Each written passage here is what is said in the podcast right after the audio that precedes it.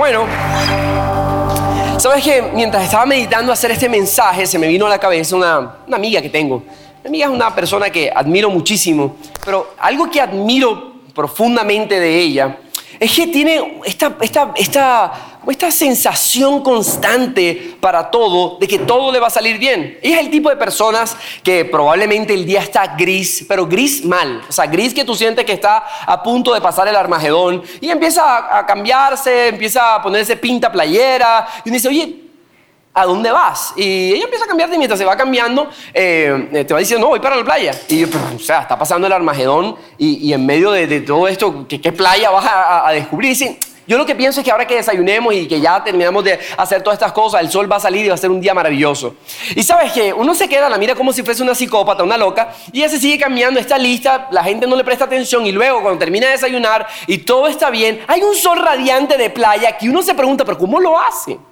El otro día estábamos hablando y me, estaba contando que le iban a ascender al trabajo y yo le pregunto, bueno, ¿y cuántas personas se están presentando? No, bastantes, pero ese trabajo es mío. ¿Y cómo sabes que es tuyo? O sea, no sé, estás pagando comisiones, ¿qué estás haciendo? ¿Cómo sabes eso? No, no, simplemente lo sé. Pero ¿cómo vas a estar segura? O sea, o sea cuidado con eso. De pronto, eh, ¿qué tal que se lo den a otra persona? No se lo van a dar a nadie más, ese trabajo es mío. Y yo tengo una cara de angustia y ella me pregunta, ¿pero por qué estás preocupado tú por mí? No sé, me da angustia que no te den el trabajo. Y dice, relájate, todo va a estar bien. Y sabes que a medida que me relaciono con ella, tiene una percepción de que en la vida todo le va a ir bien, que no cambia por absolutamente nada. Pero también tengo otro amigo que es todo lo contrario. El otro día estaba contándole y diciéndole, oye, imagínate, eh, esta muchacha, ¿te acuerdas? La que estudió con nosotros. Sí, sí, sí. Oye, imagínate, montó un negocio eh, online está yendo súper bien, está facturando. Y dice, mm, ¿quién sabe en qué andará? ¿Quién sabe? Pero así que quién sabe, está en un negocio, o sea, está haciendo un negocio. No sé. Only te digo que, no sé. Oye, pero si tú ni sabes qué está haciendo. Oye, ¿te acuerdas de Sutano? Imagínate que montó una compañía. No, ese sí no me hables porque ese sí es traqueto. Ese tiene una pita de narcotraficante que no puede con ello. Esa foto, yo lo que veo es el narcotráfico de Colombia ahí. digo, pero tú cómo sabes eso? O sea, ¿cómo puedes hablar tú así de una persona ni siquiera sabe cuál es su negocio? Si ya yo lo sé.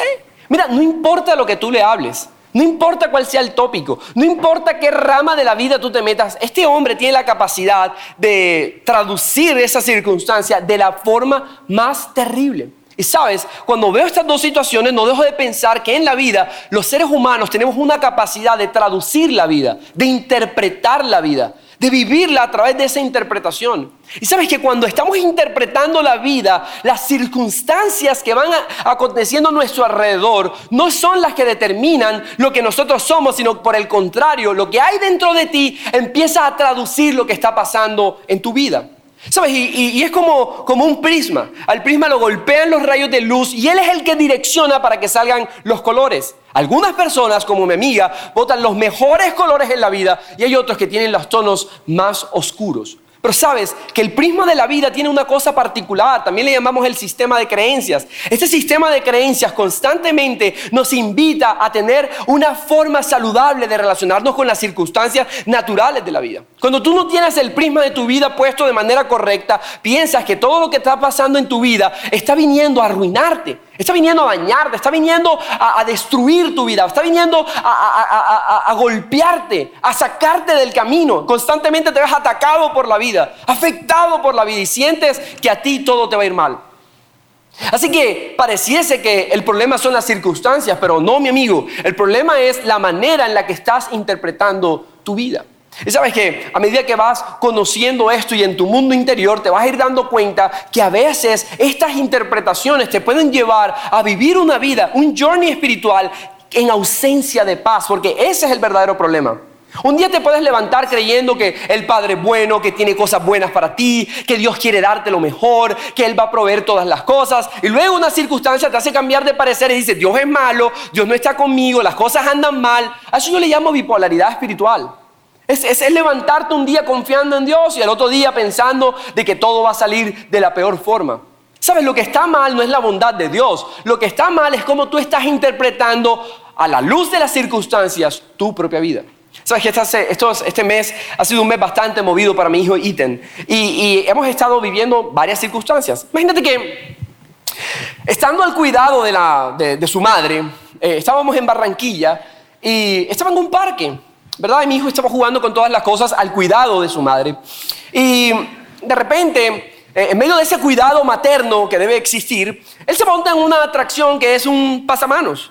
Y estando al cuidado de su madre, el niño en ese pasamano hizo una maniobra que no tenía que hacer, se resbaló, se cayó del pasamano, de la altura del pasamano al piso y su boca le dio contra el cemento y se partió la boca, le cogieron puntos al cuidado de su madre.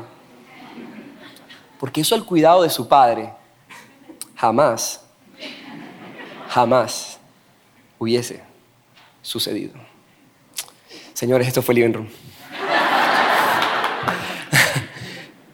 Estando al cuidado, estando al cuidado de su mamá, mi hijo se rompe la boca y bueno, hay que ir a la clínica, sangre va y sangre viene y lo cosen y todas estas cosas. Pero sabes, cuando mi hijo me está contando lo que le pasó, yo puedo ver en sus ojos que algo sucedió dentro de él. Yo sabía, él estaba pensando, mi hijo es un pensador, eh, se da cuenta de los, analiza cosas, sobreanaliza cosas también, y lo veo que ahora está pensando algo. Empieza un pensamiento, se le despertó en su cabecita. empezó a pensar de esa manera. Luego estaba en el colegio, alguien se dio cuenta que tiene un queloide en la, rodilla y entonces le preguntó qué es eso, y él que es todo nerdito le explicó, eso es un queloide, yo tuve una ta ta ta, pa, pa, le explicó, y entonces la piel y pa, pa, pa, le empieza a contar, y el tipo le dice, no, no, no, eso no es ningún queloide, eso es, eso es como, como un marciano, tienes un monstruo ahí. Y él se va con eso y dice, Dios mío, tengo un monstruo, un monstruo en la rodilla. Así que lo llevan al médico, al fin deja que un dermatólogo lo vea y entonces le van a hacer algo, una crioterapia y entonces eh, le inyectan y la médico como que se le ocurre decirle, no te puedes tocar eso porque es contagioso. Mi hijo no es el típico niño de 5 años que escucha la palabra contagioso y no va a preguntar qué es. Él quiere saber qué es contagioso. Yo sin saber por qué me estaba preguntando eso, le dije contagioso es algo que puedes pegar a otra persona. Por ejemplo, cuando tienes gripa, por eso te digo que te pongas la manito y no permitas que el estornudo le caiga a la otra persona porque lo puedes contagiar de la gripa. Yo le vi su carita. Entonces dijo, lo que tengo en mi rodilla es contagioso. No quería que no se ponerse bermudas, quería andar siempre eh, en, sus esos sudaderas y, todo el tiempo lo veía muy preocupado de contagiar a alguien de que lo yo me imagino que en su mentecita él pensaba como en The Walking Dead que él era un, un zombie que podía atacar a alguien verdad no solo pasa eso, una semana después de que le sucede esto, está saliendo para el colegio, sale corriendo, se recuerda que dejó algo, se devuelve y cuando se devuelve se tropieza y cuando se tropieza se da con el borde de una cama en el lugar donde se había golpeado al cuidado de la madre en Barranquilla. Así que se rompe la boca nuevamente y en ese momento, crack yo veo su cara. Mi hijo no está llorando porque ahora tiene la encía, un golpe en la encía. Mi hijo no está llorando porque se cayó. Mi hijo no está llorando por el queloide. Mi hijo no está llorando porque se cayó del pasamano. Mi hijo no está en ese momento. Su mente acaba de hacer crack y está pensando algo y me mira los ojos y me hace una pregunta. Me pregunta, papá, ¿por qué a mí todo me sale mal? ¿Por qué a mí todo lo malo me sucede? ¿Por qué? Lloraba desconsolado yo podía ver en sus ojos que algo en el prisma de su vida, un rayo de luz que es una simple caída donde se partió el labio, ahora golpeó su vida, desacomodó los lentes y ahora los colores que están saliendo de mis hijos, de mi hijo, no son los colores radiantes, sino juros. Es una tonalidad donde comienzas a pensar que las cosas que te suceden, te suceden porque te pasan a ti, porque se trata de ti, porque tú eres la persona que está trayendo esas cosas malas. No sé si te ha pasado eso. Pero un día te levantas y te levantas y cuando vas caminando te pegas con el meñique en una, una, esquina de la cama y de repente viene un pensamiento, empezó el día mal, te estás bañando, vas a tomar el jabón, no hay jabón, se acabó y no te diste cuenta, no puedes bañarte, entonces sales, te vas a montar en el carro, te pegas con el borde del carro y te golpeas, ahora todo el meñique y la cabeza, llegas al trabajo, te regañan y no hiciste algo que tenías que hacer, luego tienes que mandar un correo, lo mandas a la persona incorrecta, el correo no llegó, te llega un correo de vuelta que por qué no estás haciendo tu trabajo, llegas a la casa y sientes que estás preguntándote, papá, ¿por qué todo a mí me sale mal? ¿Sabes? El punto no son las circunstancias que te rodean, el punto es cómo estás traduciendo la vida. Cómo la vida ahora ha empezado a abordarte y tú estás sintiendo que se trata de ti.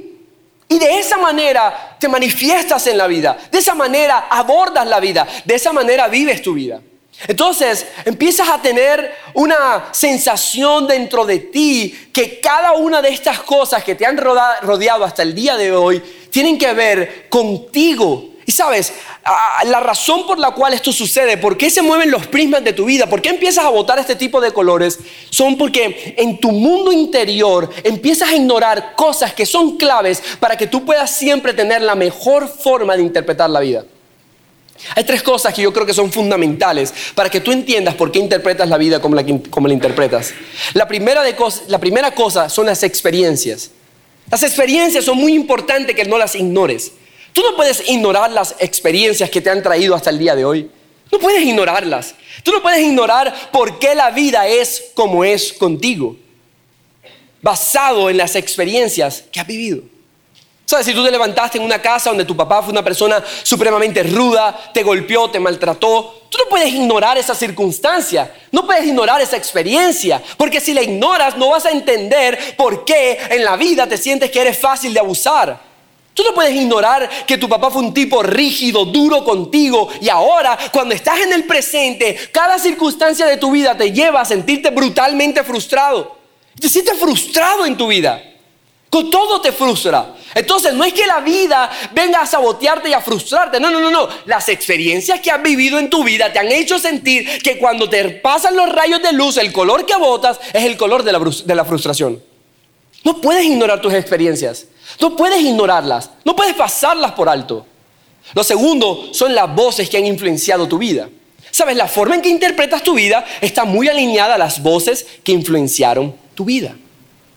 Mi abuela fue una mujer que estuvo en casa durante mucho tiempo eh, con nosotros y que siempre estuvo en medio de, la crianza con mi mamá. Así que cuando yo comía y mi abuela me veía que estaba comiendo así, como que no quería comer, siempre se acercaba y se ponía al lado mío y me decía, ay, mijito, come porque quién sabe si mañana habrá. Y, yo sentía esta, esta culpa mortal, me metía la comida hasta por la nariz, yo decía, ¿qué tal que mañana no haya? Mira, no importa si la nevera estaba taqueada de comida.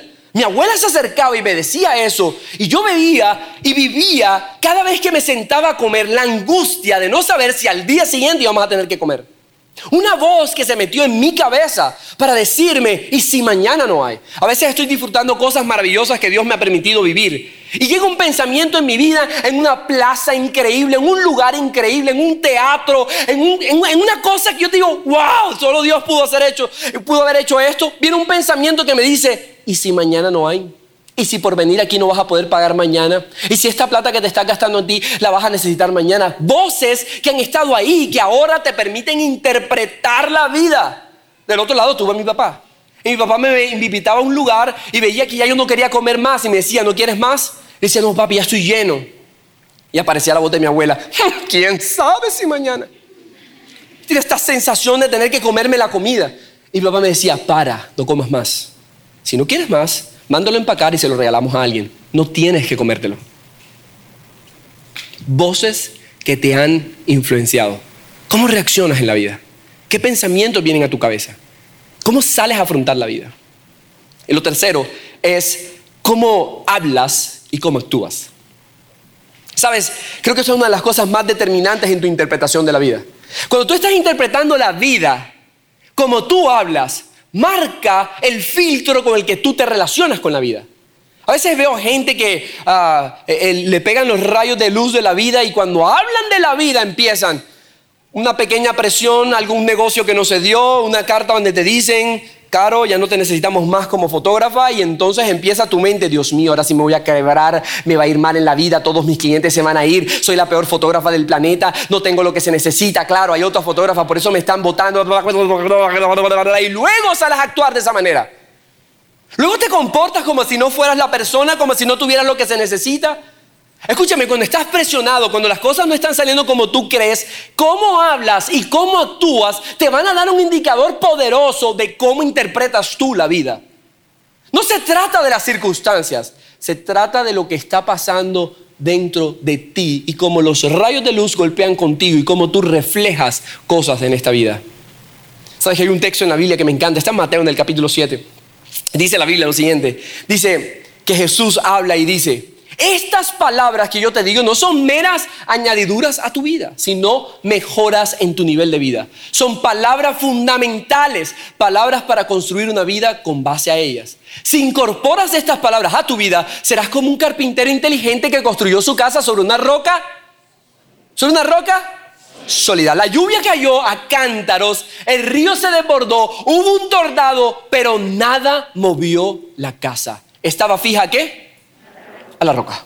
Luego dice el pasaje, pero si solo usas mis palabras en los cursos bíblicos y no lo pones en práctica en tu vida, eres como un carpintero estúpido que construyó su casa sobre la arena de la playa. Cuando llegó una tormenta y subieron las olas, se derrumbó como un castillo de naipes. ¿Sabes? Aquí viene algo increíble. ¿Sabes? La gente más exitosa del mundo vive por sistemas. Los sistemas determinan la manera en la que tú vas a vivir. Tú necesitas un sistema para todo. No sé si sabes esto. Tú necesitas un sistema en las finanzas. Por ejemplo, te doy uno. Un sistema es, todos los ingresos que tú tienes no pueden ser superados por tus egresos. Y cuando tus ingresos aumentan, no deben aumentar tus egresos. Deben mantenerse. ¿Para qué? Para que siempre estés en prosperidad. Un sistema. Un sistema para la salud física. Yo duermo todos los días con los shorts con los que voy a entrenar al día siguiente. Con eso me recuerdo al levantarme que lo primero que voy a hacer es ir al gimnasio. Y no te bañas. No, no me baño porque si me baño no voy al gimnasio. Sistema. Tú tienes que elegir entre bañarte e ir al gimnasio. El sistema te dice, ve al gimnasio. ¿Sabes por qué tomamos tantas decisiones estúpidas? Porque no tienes un sistema. Entonces improvisas en la marcha. ¿Crees que bañando te vas a ir al gimnasio? No vas a ir a ningún gimnasio, te vas a quedar durmiendo. Te vas a bañar y vas a salir a hacer otra cosa. Vas a decir, ya me bañé, ya para qué me sudo. Y van a venir las excusas. Entonces el sistema empieza a fallar. ¿Por qué? Porque no tienes un sistema. Tu sistema es improvisar en la vida. Pero sabes, más importante que tener sistemas por áreas, necesitas un sistema central. Un sistema que gobierna todos los sistemas de tu vida. Y la Biblia dice que Jesús te invita a que reconsideres la manera en la que estás construyendo en tu vida. Y me encanta que Él dice en estos dos ejemplos algo maravilloso. Lo primero que dice es que hay una casa, pero hay alguien, un arquitecto que decide cómo construir. No sé si sabes esto, pero la decisión de la manera como tú estás construyendo tu vida es tuya. Por eso cuando yo veo personas que dicen, ay, ¿por qué me va tan mal en la vida, Dios? ¿Por qué todo lo que me mandas es malo? Ya ustedes saben lo que yo pienso de que tú eres el mejor guerrero de Dios y bla, bla, bla. Tú no eres ningún mejor guerrero de Dios, ni eres el meme del muñequito quemado, ni Dios te está quemando, ni triturando, ni haciendo nada de esas cosas. Tú estás tomando la decisión de construir de la manera equivocada y no puedes culpar a Dios de tu estupidez. Tú sabes que yo tengo momentos donde la gente me busca para pedirme un consejo. Ay, Juan Alberto me volvió a ser infiel. Van 19. Entonces yo le pregunto, tú eres estúpida. Tú eres idiota. No, o sea, te pregunto porque de pronto aquí hay dos estúpidos, o tú o yo. Yo que te escucho 19 veces y tú que te aguantas 19 veces lo mismo.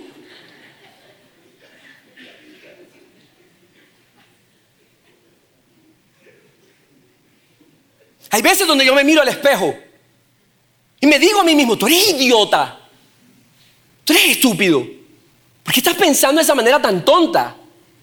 ¿En qué momento empezaste a creer que tu vida la sostienes tú? ¿En qué momento empezaste a creer que las finanzas las sostienes tú? Que tú estás a la guarda de tu matrimonio, de tus hijos, de tu vida. Eres idiota. ¿En qué momento se te metió eso en la cabeza?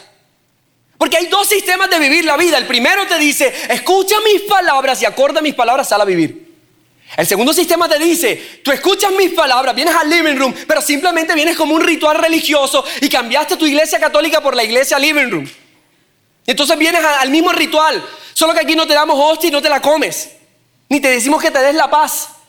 Derribamos esas barreras y tú estás feliz aquí. Ay, es súper cool. Yo quiero que tengas una experiencia súper cool aquí en Living Room. Yo quiero que escuches la palabra de Dios y que la salgas a vivir. Salgas a vivir de la manera extraordinaria que Dios te está invitando a vivir. Yo no quiero que cambies una religión por otra, porque la religión es una basura que no sirve para nada. Es un sistema obsoleto que no te lleva a ningún lado. El sistema del cielo siempre te conduce a vivir una vida extraordinaria. Entonces no cambias un sistema por el otro. Empieza a vivir el sistema de Dios. El sistema de Dios te dice escucha y sal a vivir. La religión te dice escucha y no hagas nada. No vengas a sentarte aquí y a escuchar que tienes un padre bueno y a salir a vivir allá afuera pensando que Dios te puede fallar. No vengas aquí pensando que Dios quiere prosperarte y me escuchas a mí. Dios quiere prosperarte y salir de aquí a vivir una vida miserable. No, mi amigo, estás construyendo sobre la arena. Y lo que construyen sobre el sistema de la arena que representa tú haciendo todo por ti y para ti, tienen siempre una sensación de temor. ¿Cuál es la sensación de temor? Que el clima afuera cambie, se ponga oscuro, empieza a llover, las olas empiecen a subir y cuando se suben, entonces sientes que todo lo que construiste es un castillo de naipes que se puede caer. En algún momento perdiste de vista que tú no te has traído hasta el día de hoy, que tú no proviste para ti, que tú no conseguiste a tu esposo, a tu esposa, a tus hijos, tu empresa, tus cosas, todo ha sido provisto por Dios. Tú eres estúpido. Tú eres tonto. Mírate al espejo y díselo de vez en cuando. Cuando vienen las malas noticias, Cachetea te dice, pero tú eres estúpido, papito. Esa circunstancia que está haciendo que la casa cruja no está por encima del sistema de Dios que te trajo hasta el día de hoy. No estés hacer. No pierdas eso de vista. ¿Te sientes insultado porque te estoy diciendo estúpido? Tú eres estúpido.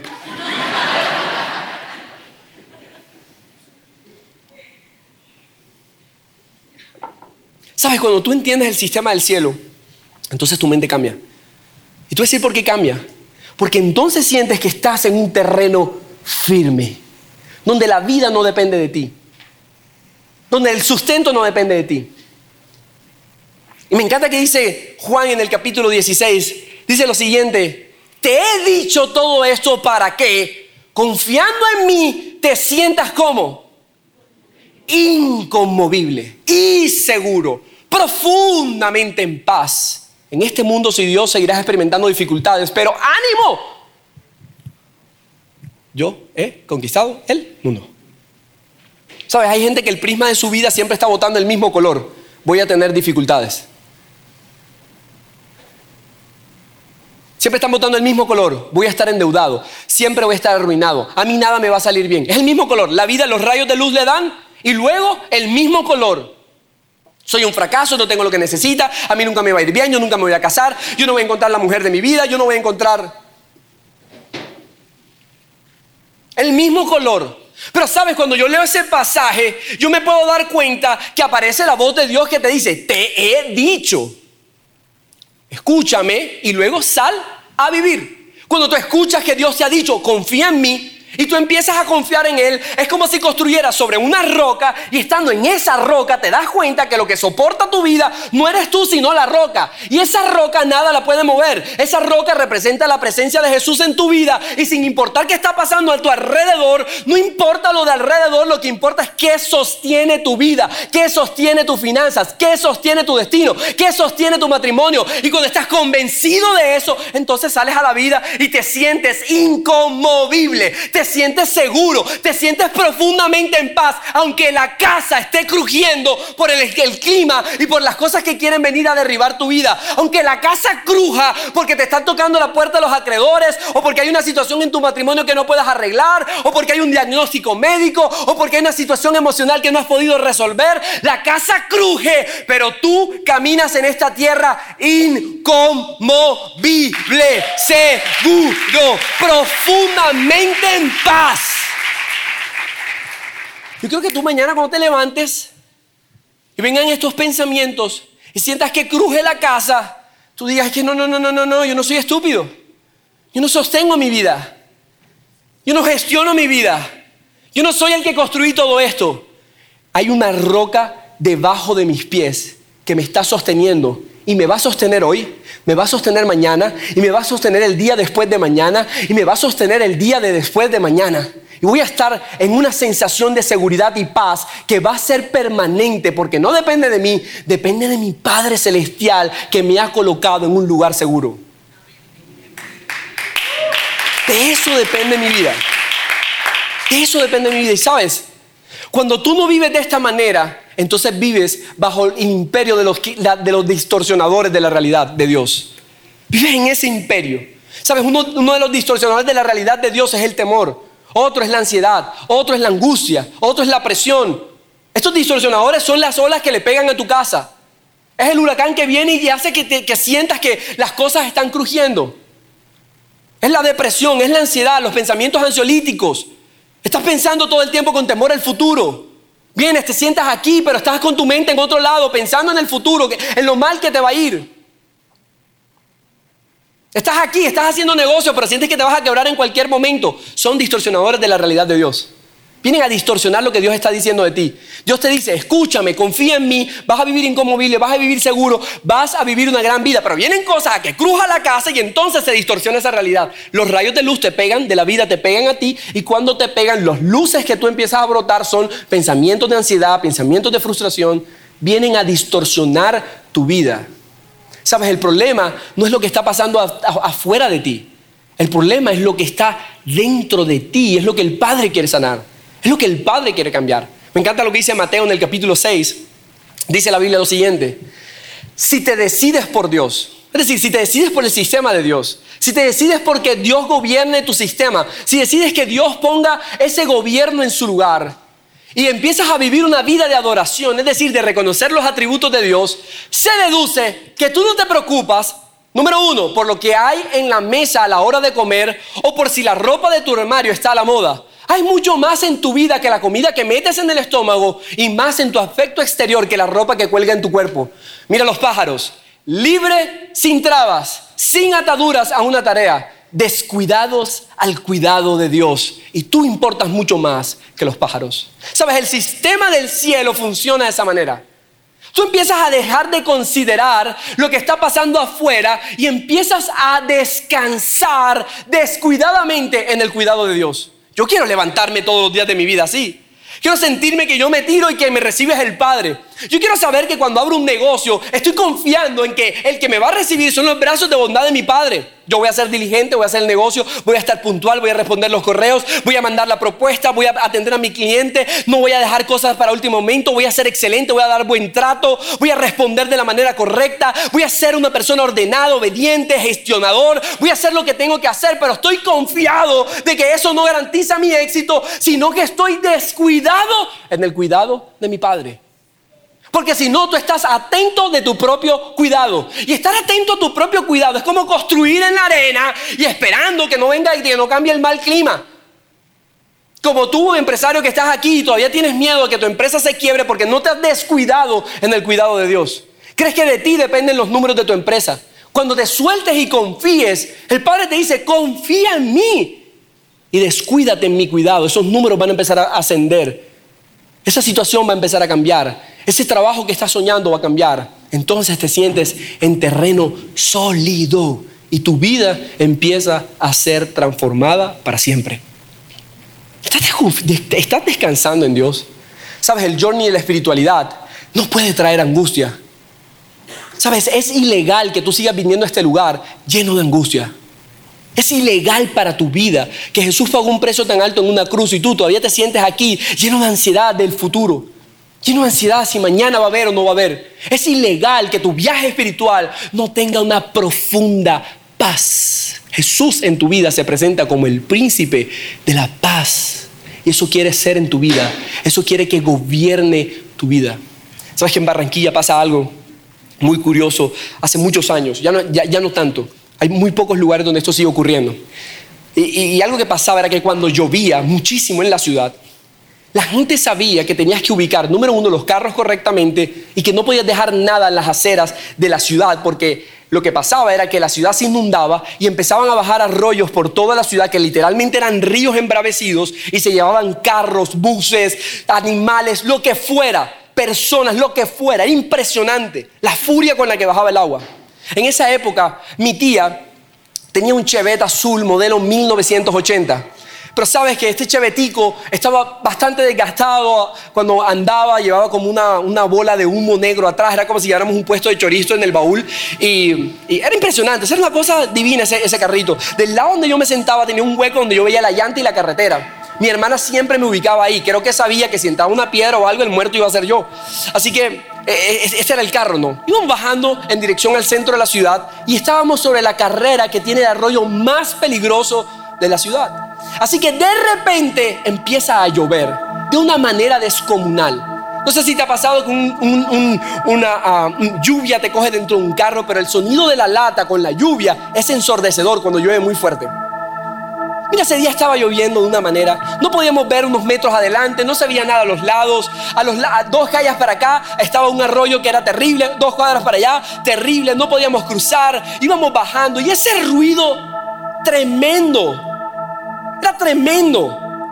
Todo el mundo iba en silencio en ese carro. Yo iba mirando por el huequito de la llanta y yo veía que el agua iba subiendo cada vez más. ¿Sabes? En mi cabeza se pasaban todo tipo de pensamientos. Ese ruido no te deja oír la vida correctamente. A veces estás tan ensordecedora la vida que no te deja ver correctamente.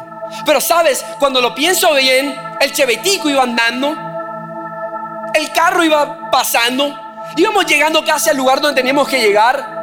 Sí, había un hueco y se estaba entrando un poquito el agua, pero estábamos en medio de la situación arreglándolo, íbamos avanzando. Y sabes, a veces la vida quiere convencerte de que lo que tienes no sirve, no funciona, de que lo que tienes no es lo que requieres para la vida, pero sabes, la realidad es que estás avanzando. Estás yendo en dirección a donde tienes que ir. Aunque el mar esté crujiendo afuera, aunque la lluvia esté crujiendo afuera, aunque haya un hueco en la llanta, aunque la cosa no pinta bien, tú estás avanzando al lugar donde tienes que ir.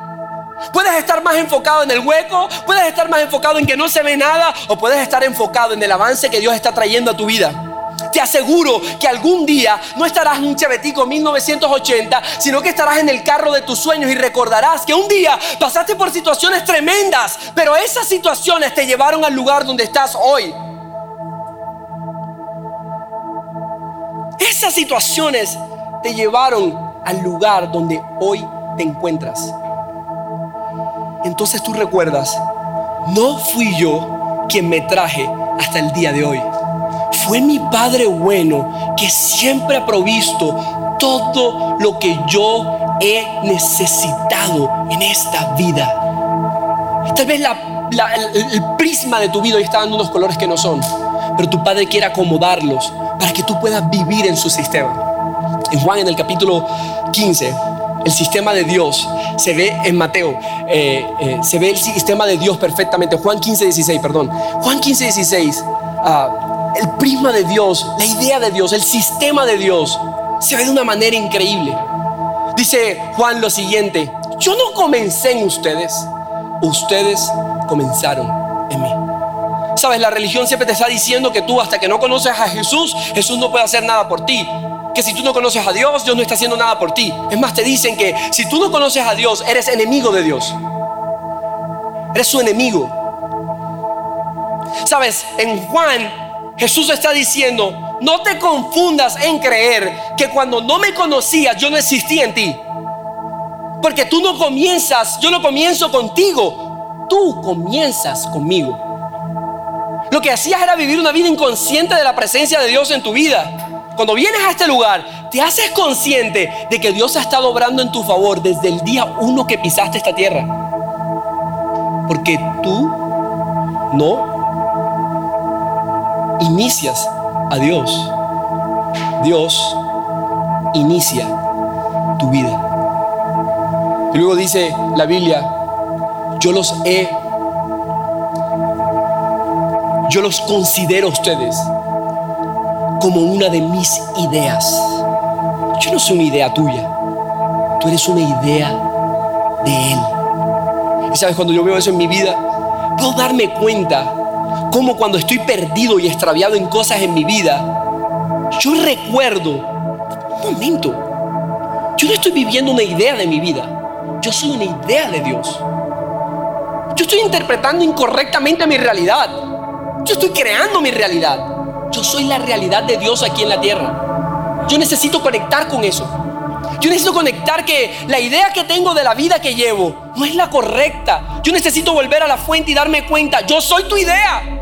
¿Cómo debería vivir la vida aquí en la tierra si soy tu idea? ¿Cómo para la deuda? ¿Cómo para la escasez? ¿Cómo para estas cosas que no hacen parte de tu idea? Yo soy tu idea. Yo no me inventé esto de, de tu existencia. Tú me trajiste a esta tierra. Yo soy parte de tus planes. Quiero vivir tus planes aquí en la tierra. Entonces la perspectiva de tu vida se empieza a alinear. Y continúa Juan diciendo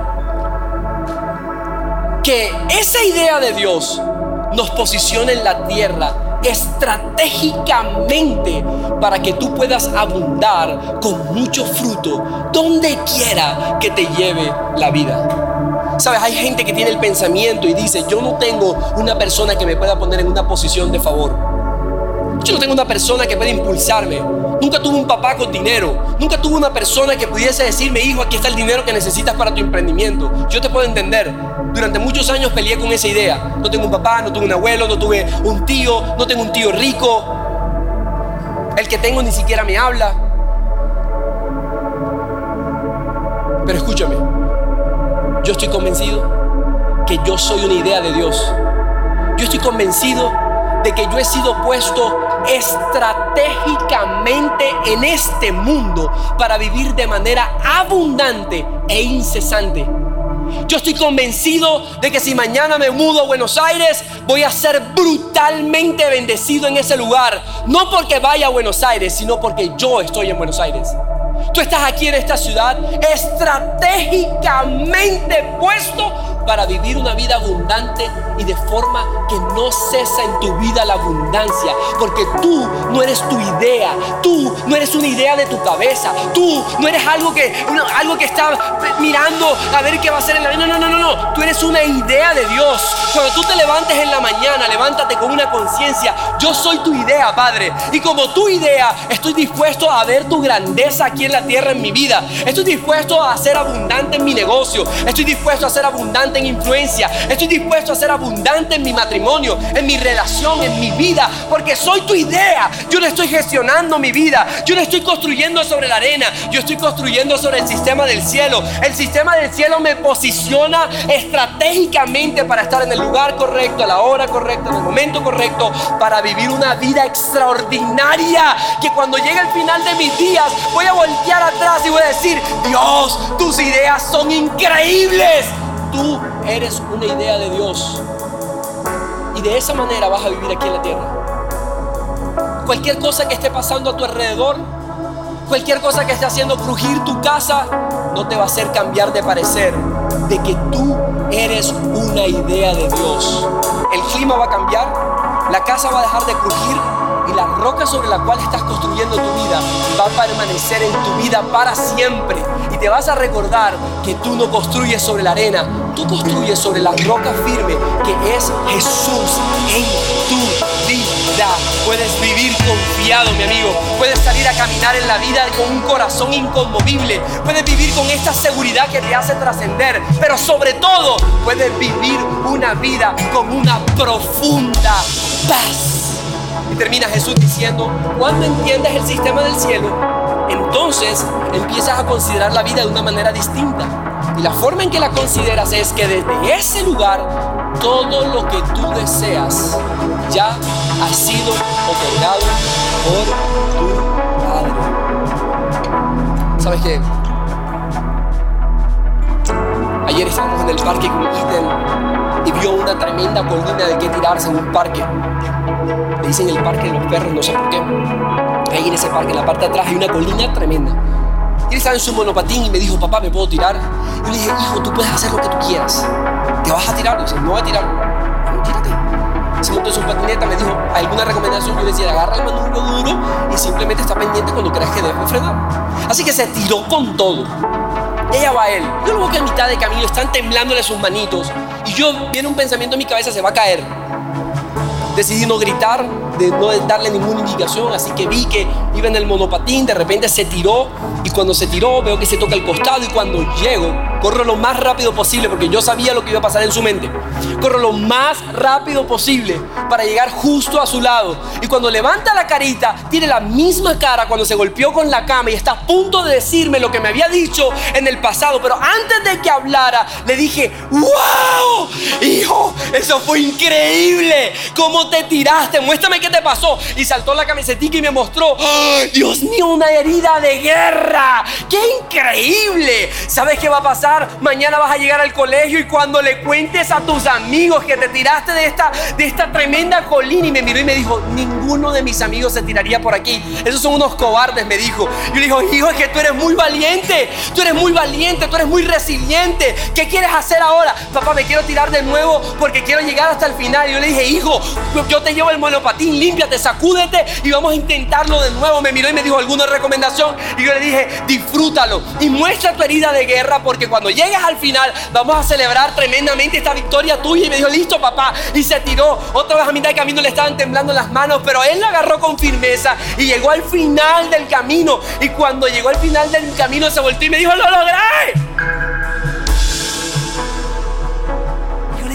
Sube corriendo, muéstrale tu herida de guerra a tu mamá, pero cuéntale que te levantaste, lo volviste a intentar y llegaste hasta el final. Así que subió con ánimo, llegó donde la mamá, le mostró la herida y le dijo, me bajé toda la colina.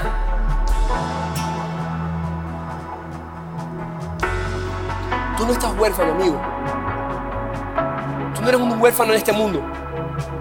Cuando las cosas van mal, cuando te caes, Puedes pensar que todo está saliendo mal en tu vida.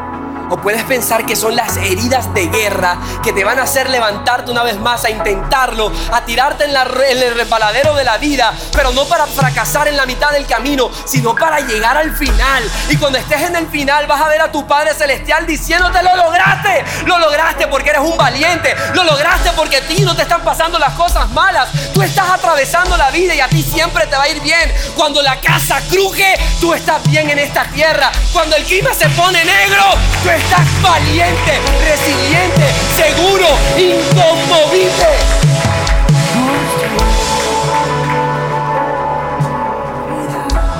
No sé cuántas heridas de guerra tienes aquí. Tal vez si te digo, muéstrame tus heridas de guerra en las finanzas, tienes mucho que mostrar. Muéstrame tus heridas de, de guerra en tu matrimonio, tienes mucho que contar. Muéstrame tus heridas de guerra en la adicción, tienes mucho que hablar. Tal vez sientes que estás en la arena y que no ola se va a llevar todo. Pero tu Padre viene a cambiar tu perspectiva de vida esta noche para que te digas, no, no, no, no, no, no, no te distraigas. No te distraigas. Tu casa no se está cayendo. Eso son solo heridas de guerra. Un día vas a bajar la colina y juntos vamos a salir. ¿Qué estás construyendo sobre el sistema de mi cielo no con tus fuerzas sobre la arena? que cierres tus ojos. Quiero que hagamos una visualización.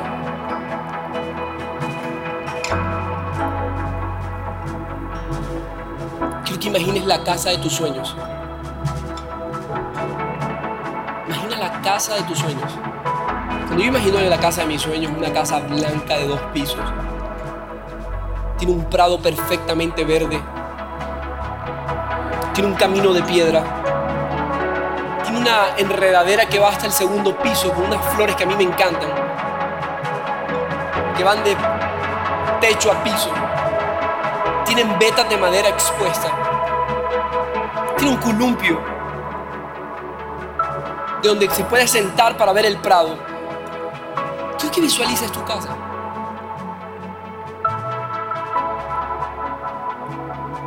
Ahora que tienes esa casa en mente, quiero que en tu mente te puedas retroceder un poco más y puedas darte cuenta que tu vida, que la casa de tu vida, tiene una tremenda roca debajo. Y quiero que pienses en el peñón más grande, en el sistema rocoso más grande que te puedas imaginar, que esté por debajo de toda esa construcción. Quiero con un color que te encante, puedas escribir en esa imagen Jesús.